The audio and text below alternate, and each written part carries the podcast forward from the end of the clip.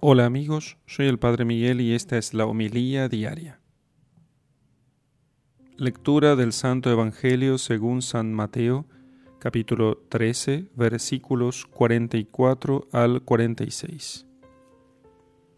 En aquel tiempo dijo Jesús, El reino de los cielos es semejante a un tesoro escondido en un campo, que al encontrarlo un hombre vuelve a esconderlo, y por la alegría que le da, va, vende todo lo que tiene y compra el campo aquel. También es semejante al reino de los cielos a un mercader que anda buscando perlas finas, y que al encontrar una perla de gran valor, va, vende todo lo que tiene y la compra. Palabra del Señor. Gloria a ti, Señor Jesús. Es semejante el reino de los cielos a un comerciante que anda en busca de perlas finas, y hallando una muy preciosa vende cuanto tiene y la compra.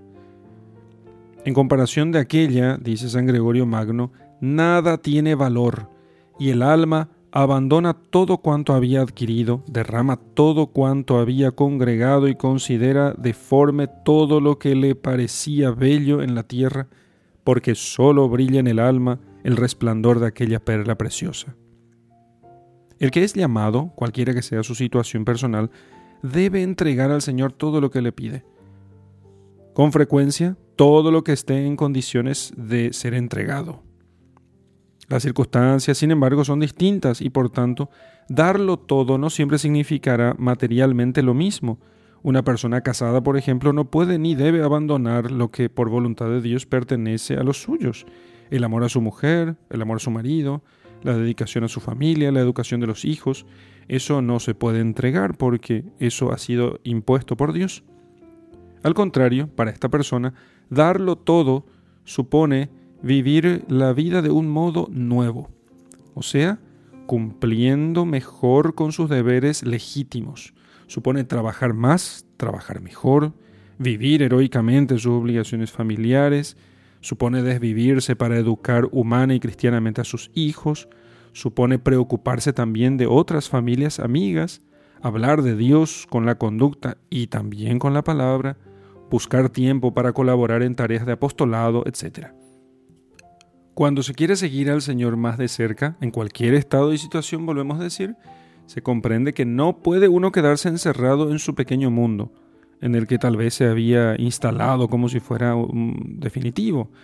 Ningún mundo nuestro en esta tierra es definitivo, ninguna realidad nuestra aquí es definitiva.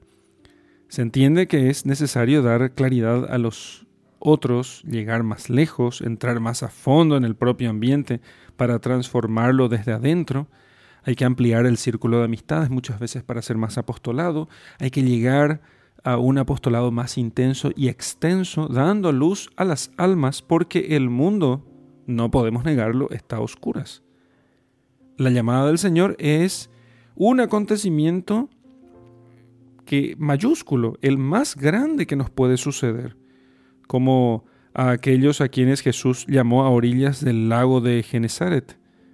Sin embargo, seguir a Cristo en una entrega plena nunca es fácil el que se encuentra instalado en una posición más o menos estable, el que considera que tiene su vida hecha, puede ver que comienza a peligrarse, eh, a, correr peligro esa tranquilidad conquistada, porque ahora, para poder servir al Señor, tendría que renunciar a todo, que significa no darle ya la importancia que tenía antes. Eso es precisamente lo que Cristo pide, romper con la rutina, romper con la mediocridad, romper con la vulgaridad cómoda. La vocación, el llamado al Señor a darlo todo, siempre exige renuncia y un cambio profundo en la propia conducta. La llamada reclama para Dios todo lo que uno se había reservado para sí mismo y pone al descubierto todos nuestros apegos, que no son otra cosa que flaquezas, eh, que son como esos reductos que se suponía intocables y que aquí me quedo yo y nadie más puede tocarlo, y que sin embargo es necesario destruir para adquirir el tesoro sin precio, la perla preciosa, la perla incomparable. Es Jesús el que nos busca. No me elegisteis vosotros a mí, sino que yo fui el que os elegí a vosotros. Así Él llama y también da las gracias necesarias para seguirle y esas gracias que necesitamos para seguirle en un seguimiento que puede ser costoso y aún doloroso. Y así el Señor nos ayudará en los comienzos y también a lo largo de toda la vida.